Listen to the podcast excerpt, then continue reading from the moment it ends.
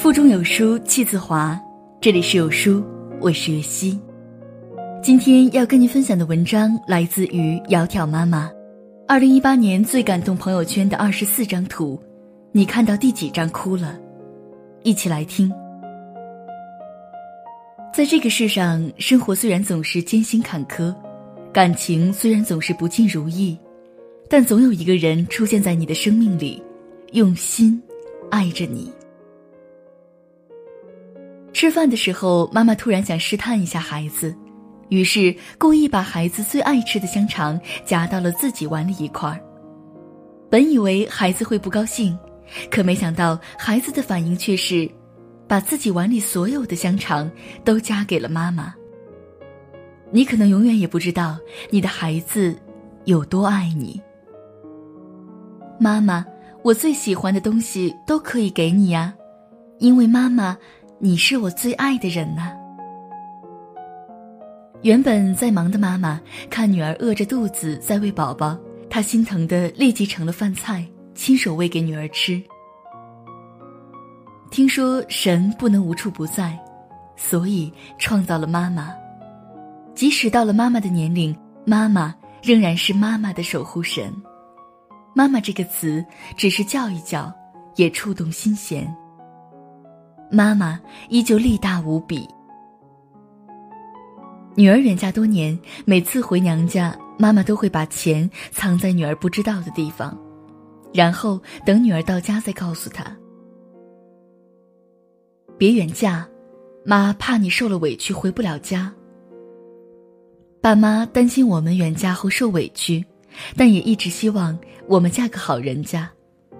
这世上所有的爱都是为了相遇。只有爸妈对我们的爱，是为了分离。远嫁是我这辈子最后悔的决定。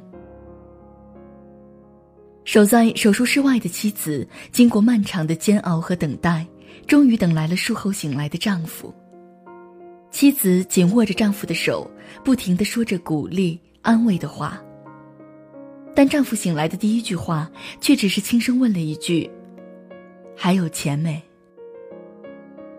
生死面前，丈夫最先考虑到的却是妻子如果没钱了，该怎样生活。晚上临睡前问老公：“如果我得了绝症，你会给我治吗？”老公都快睡着了，迷迷糊糊说：“别瞎说，倾家荡产也得治。”我说：“如果你得了呢？”老公说：“那就不治了。”我问：“为什么？”老公说：“剩下你一个人，挣钱不容易。”领完结婚证的那天晚上，丈夫以为妻子睡了，一个人偷偷拿出结婚证，傻笑了很久。婚礼上，新娘笑中含泪，深情的对新郎说：“手给你，怀抱给你，等待给你，钥匙给你，家给你。”一腔孤勇和余生六十年，全部都给你。新郎擦着眼泪，坚定地说：“我一定不会辜负你。”从婚姻里撕破脸皮的夫妻，回头看新婚夫妇的一脸甜蜜，让人很是唏嘘。一段婚姻开始，它一定是美好的，只有在婚姻的过程当中，双方不断的伤害他。才会伤痕累累，彼此更加珍惜吧。一个妈妈背着孩子在街边卖唱赚钱，人来人往里走近看她，却发现她眼中泪光在闪。我怎么敢倒下？我身后空无一人。当妈的世界里没有容易二字可言，谁不是一边不想活了，一边努力活着？当妈后，不敢病。不敢老，更不敢死。从老家接儿子回家，儿子舍不得外婆，哭了一路。其实外婆更舍不得孩子。儿子回家后好多天，外婆还是想孩子就擦眼泪。生命来来往往，爱的延续是希望。这世上有一种亲情，叫隔辈儿亲。我们有了孩子，长辈把对我们的爱又加倍的倾注在我们的孩子身上。生完宝宝后，在家里待了两年的妈妈开始上班，收到家人发过来的这张图，妈妈心酸的泪如雨下。候车室外，家人抱着撕心裂肺哭喊的两岁孩子，用力的向他招手，他强忍着眼泪，满眼的心酸和无奈。如果可以安逸，谁会选择颠沛流离？孩子，外出工作我没法抱你，不工作我没法养你，对不起。一直盼着哥哥放学的妹妹，好不容易等到哥哥回家，哥哥一进门，妹妹就高兴的手舞足蹈，求哥哥抱抱。哥哥赶紧把手里的东西放下。书包都没来得及拿下，就温柔地抱起了妹妹，头抵着头说起了悄悄话。我们为什么要生二胎呢？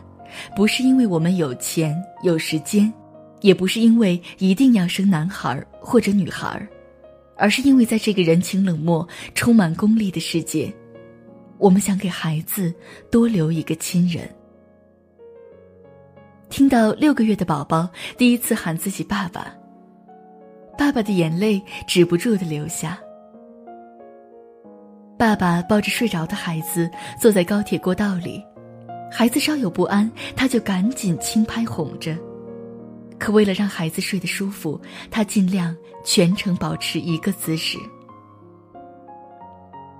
小的时候，爸爸是家里的超人，他是个不会懦弱的超级英雄般的存在。但是当我们长大或者为人父母之后，才好不容易明白了，只是没有被发现罢了。超人也是人。有多少肮脏、卑鄙、令人作呕、悲伤、可怕、累人的世界，从爸爸面前闪过了呢？而现在，我们终于明白，不论多么肮脏、可怕，或是累人，爸爸之所以能够坚强的挺过来，是因为，他有要守护的人。不是出于别的理由，是因为他要以父亲的名义活下去。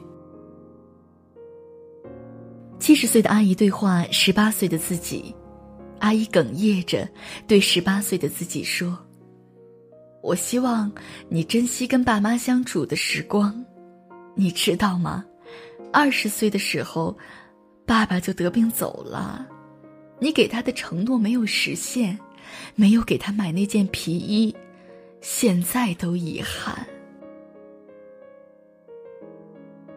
爸爸因病去世，沉默寡言的儿子按照习俗一言不发的操办着葬礼。但就在爸爸即将火化，看到爸爸真的要走了时，儿子扑通跪地，嚎啕大哭的吼了一句：“爸爸，走好啊！”父母在，人生尚有来处；父母去，人生只剩归途。也许，某天和爸妈不经意的说了再见，这辈子就再也不见。子欲养而亲不待，是儿女一辈子最大的遗憾。出嫁那天给爸妈敬茶，女儿刚跪下，甚至还没开口说话，爸爸就已经泣不成声。总以为见爸妈还有的是机会，却不料远嫁后，一年也回不了几趟家。这时候才明白爸爸说过的话：“别嫁远了，嫁远了，我一年只能见你一次，那这辈子就还有三十多次，数得清的。”小女孩人生第一次参加运动会，报了八百米。全组他是最小的个子，起跑时还被别人推倒了，但他马上爬起来，奋力追上，最终取得了第一名。一只小猫被困在屋顶，不敢下来，两个小男孩看见后，马上撑开手里的伞接着。经过很长时间的等待和磨合，小猫终于跳进了伞里，被救了下来。小女孩每天上学都会认真的给门卫叔叔鞠躬，而叔叔会温柔的摸摸她的头，说一句：“早啊，小公主。”坚强、不放弃、善良、尊重，都是一种选择。愿你阳光下像个孩子，用柔软的内心去拥抱这个世界；愿你风雨里像个大人，用强大的内心去抵挡来路风雨。主人每次亲家里的狗狗，它都会开心的笑好久。被你爱着真好啊！小主人拿到最爱吃的饼干，但他却把第一块给了最要好的狗狗伙伴。狗狗轻轻的接过，含在嘴里：“谢谢你呀，小主人。”他们不能陪伴我们一生，但他们一生都在陪着我们。感恩所有带给我们温暖的萌宠，他们也是我们最好的家人。吃饭的时候，老爷爷很自然地把自己碗里的鸡蛋都夹给老伴，不小心掉在桌子上的一小块，他捡起来放到自己的盘子里。我从不羡慕街角拥吻的小情侣，我只羡慕牵手相伴的老人。叫一声老婆很容易，可叫一声老太婆。真的很难。愿无岁月可回首，且以情深共白头。儿童车上咿呀学语的孩童和轮椅上年近百岁的老爷爷开心的交流着。从儿童车到轮椅，这一生要经历多少酸甜和苦辣？人就活一辈子，如果你的人生还有六十年。那不过也就剩下两万一千九百天，闭上眼睛想象一下，二零六八年你已经七老八十了，你坐在空无一人的房间，皱纹密布你的脸，你臃肿老态，生活不能自理，不久于人世，你对老天许了一个愿望，求求你啊，老天，让我再年轻一次吧。老天说：“那好吧。”于是，嗖一声，你回到了二零一八年的今天。你又年轻了一次。这一次，你打算怎么活？这个世界从来不完美，经常充满了悲伤和泪水，但也总有不期而遇的温暖和生生不息的希望。让我们热泪盈眶。或许我们每个人都要努力去爱，去珍惜。去好好活着。在这个碎片化的时代，你有多久没有读完一本书了？长按扫描文末二维码，在有书公众号菜单免费领取五十二本共读好书，每天有主播读给你听。欢迎大家下载有书共读 App 收听领读，我是月溪，我们明天见。